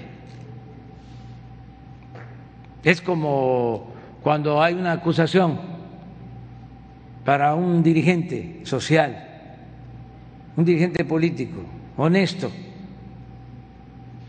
y se ampara, pues ese eh, es un procedimiento legal y eso es lo que recomiendan los abogados. Pero a mí cuando me estaban desaforando, abogados buenos y amigos, lo que me recomendaban era eso, ampárese, incluso de un partido opositor, del partido que estaba en ese entonces en el gobierno, me pagaron la fianza, me la pagaron, porque lo que querían era que yo me amparara. Dije, no, que no es un asunto jurídico solamente, es un asunto político. ¿Cómo este, voy a buscar la protección de la justicia si estoy consciente de que no he cometido un delito? Ah, que voy a la cárcel, voy a la cárcel.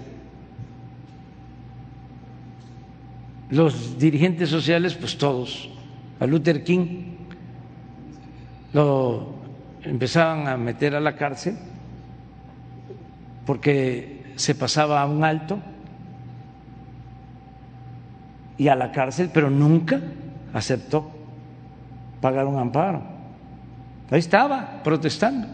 Y esa es la desobediencia civil, la resistencia civil pacífica, que es un arma de lucha para todos los perseguidos políticos, pero nada del amparo y eso. Si hay este, culpa, pues entonces sí, se busca el amparo. Esto no lo comparten, desde luego, los abogados, este, a los que respeto mucho y saben bastante, pero cada quien tiene su eh, punto de vista. Muy bien.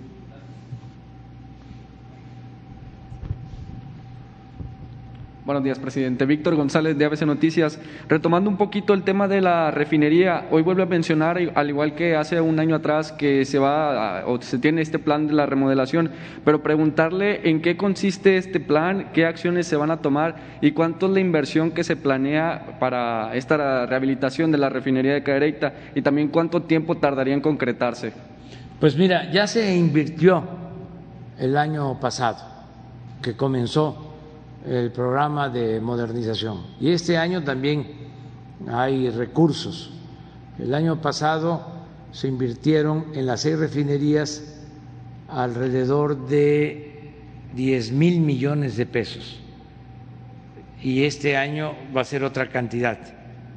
Ya se está ejerciendo otra cantidad parecida.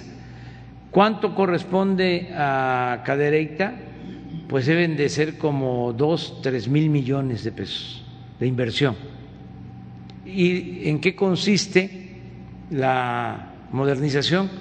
Pues en eh, cambiar plantas, porque si hay contaminación es porque existen plantas de hace muchos años que no han este, eh, eh, han tenido reparación, atención, mm, no las han sustituido. Para eso es la inversión y eso nos los van a explicar hoy.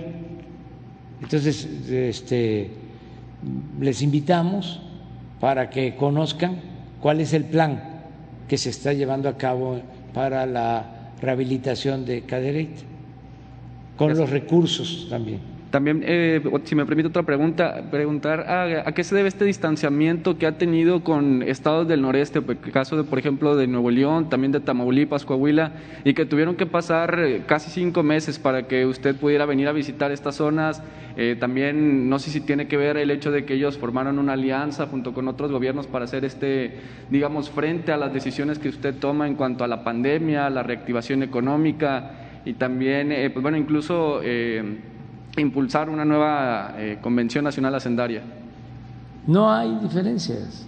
no de fondo. Acabamos de tener un encuentro en San Luis Potosí, todos los eh, gobernadores, los miembros del gabinete, y estamos dando trato eh, parejo a todos, respetando a todos, independientemente de eh, la militancia partidista.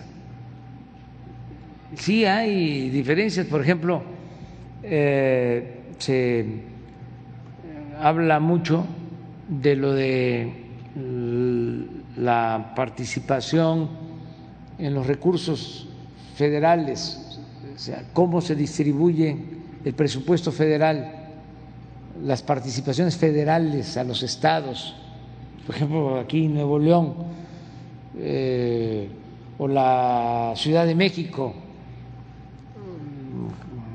Jalisco, estados como Baja California, donde tienen más eh, crecimiento económico. Dicen, nosotros aportamos más al desarrollo del país y no recibimos lo que aportamos o no este, recibimos eh, lo que merecemos.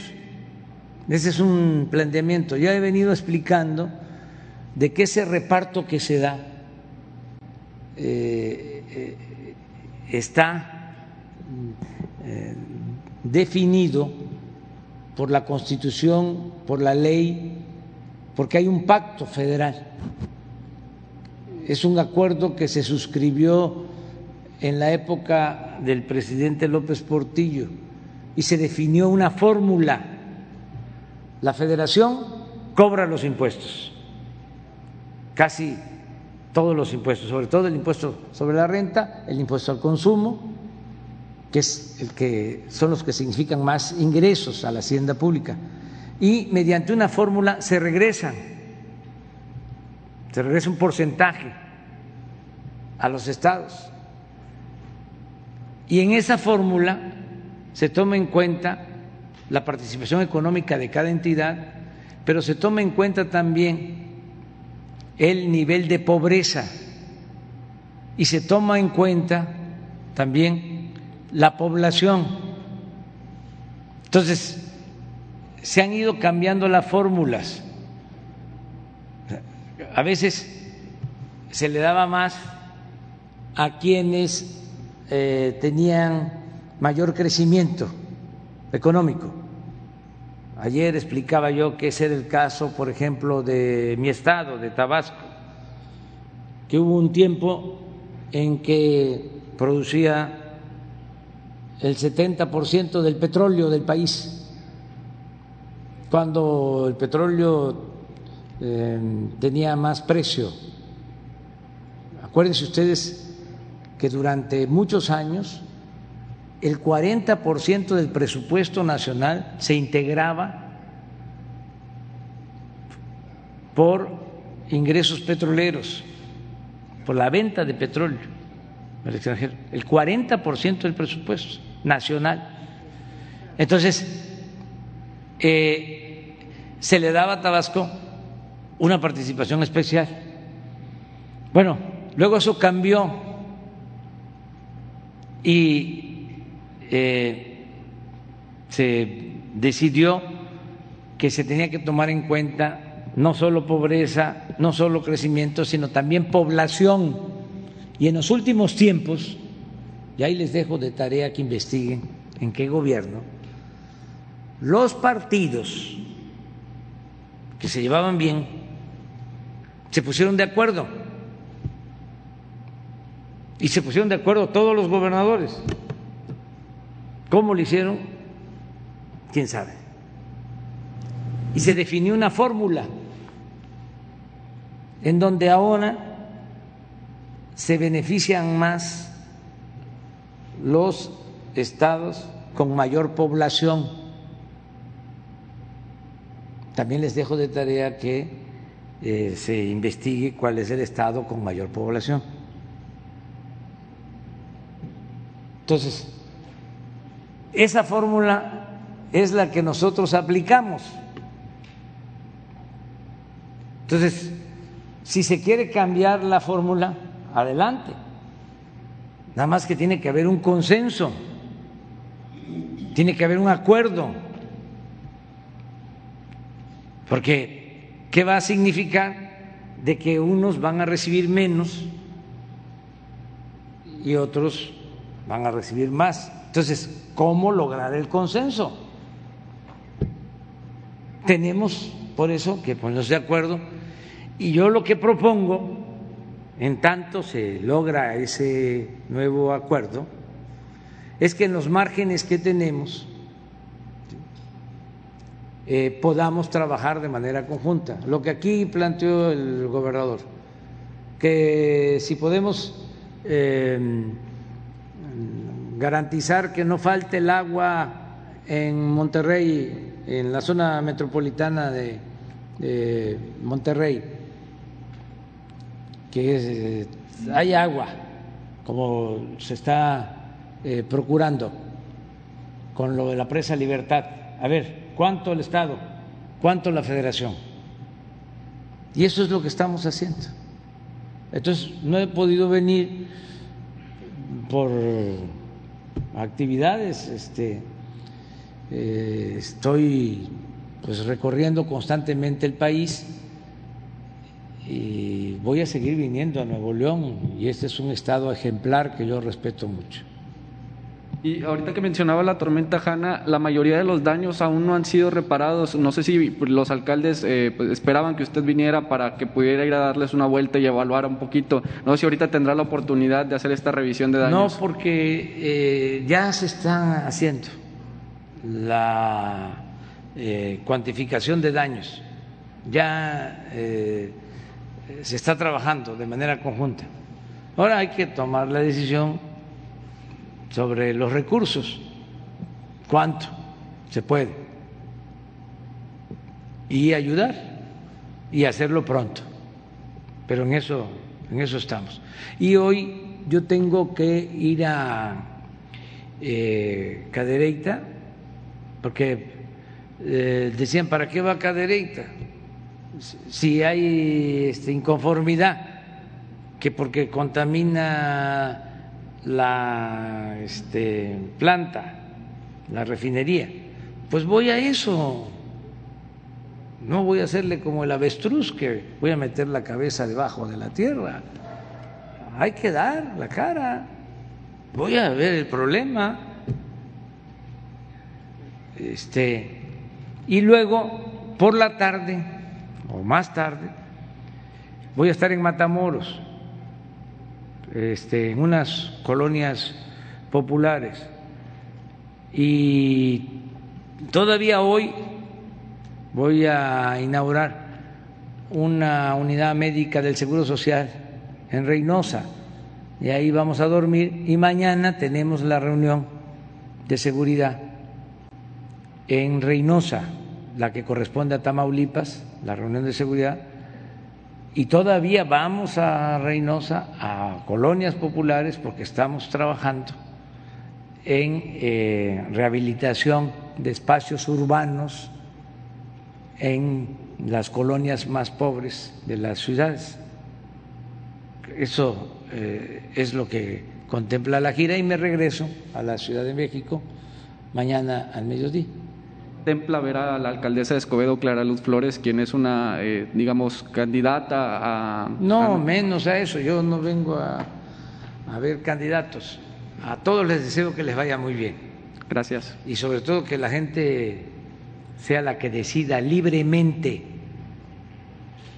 Aquí en Nuevo León un eh, dirigente militar importantísimo, el general Jerónimo Treviño, que bueno, estuvo en el movimiento de reforma, luego fue de los eh, que defendieron eh, Querétaro cuando se eh, detuvo a Maximiliano además del general Escobedo, estuvo Jerónimo Treviño. Y fue por mucho tiempo eh, hombre fuerte en Nuevo León, así como Bernardo Reyes. Y cayó de la gracia de Porfirio Díaz y se replegó, se fue a su hacienda. Pero luego este, Porfirio Díaz se pelea con Bernardo Reyes y lo expulsa del país. Y para contrarrestar la fuerza que tenía Bernardo Reyes en Nuevo León, llama a su antiguo amigo Jerónimo Treviño, que ya para entonces pues tenía como la edad de Porfirio, como 80, 85 años. Triunfa la revolución maderista, llega el, apóstol de la democracia, nombre bueno, Madero, y habían elecciones en Nuevo León, y con una belleza espiritual que lo caracterizaba de manera eh, sincera, le escribía Madero a Jerónimo Treviño, que estaba formado en la antigua escuela, donde no había democracia, pues. Pero Madero le escribía a Jerónimo Treviño y le decía, procure, señor gobernador, que se respete el voto de los ciudadanos. No importa quién gane, lo que queremos es que sea el pueblo el que elija. Eso no lo ha hecho ningún presidente en la historia de México. Ya me imagino cuando Treviño recibía las cartas Pero el presidente Madero eh, era un auténtico demócrata. Entonces, cuando se trata de elecciones, como van a ver aquí en Nuevo León, eh, siguiendo el ejemplo de Madero, lo que hay que procurar es que las elecciones sean limpias y libres. y que sea el pueblo el que decida y que no se utilice el presupuesto público para favorecer a ningún partido, a ningún candidato y que no se compren los votos, que no se trafique con la pobreza de la gente, que ya no se repartan despensas para obtener votos frijol con gorgojo. Y que además el que cometa fraude electoral, que vaya a la cárcel, porque debe saberse que ya se reformó la Constitución y ahora el fraude electoral es delito grave. El que comete un fraude electoral en cualquiera de sus manifestaciones va a la cárcel y sin derecho a fianza. Tenemos que seguir el ejemplo de Madero y dejar establecida la democracia, el hábito democrático, porque muchos de los problemas del país se originaron por la falta de democracia. Las imposiciones nos han costado muchísimo aquí en Nuevo León, en todo México. Yo recuerdo en la elección del 2006, en el municipio de Guadalupe, en una casilla, habían 400 electores y obtuvo Calderón 600 votos. Donde habían 400 electores, sacaron 600. Claro que falsificaron las actas. Estaba un gobernador, Natividad González Parás, que se prestó al fraude electoral, hablando en plata. Entonces, ya,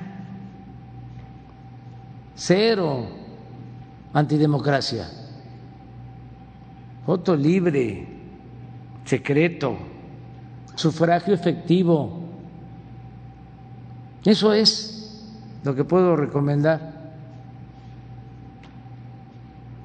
Y este no mezclar partido con gobierno, son cosas distintas. Yo estoy seguro que los ciudadanos aquí en Nuevo León van a actuar con libertad, han demostrado muchas veces su arrojo, la arrogancia de ser libres, lo han demostrado muchas veces aquí en Nuevo León. Y qué bien, porque esa es una asignatura pendiente, esa es parte de la transformación, el que podamos dejar ese legado. Imagínense que podamos decir, ya no hay fraudes electorales en México. Es como decir, ya no hay corrupción en México. Es como decir, ya no hay tortura en México, ya no hay masacres en México, ya no se violan los derechos humanos en México. Ya no hay desigualdad social en México. El pueblo es feliz. Bueno, muchas gracias. Nos vemos mañana.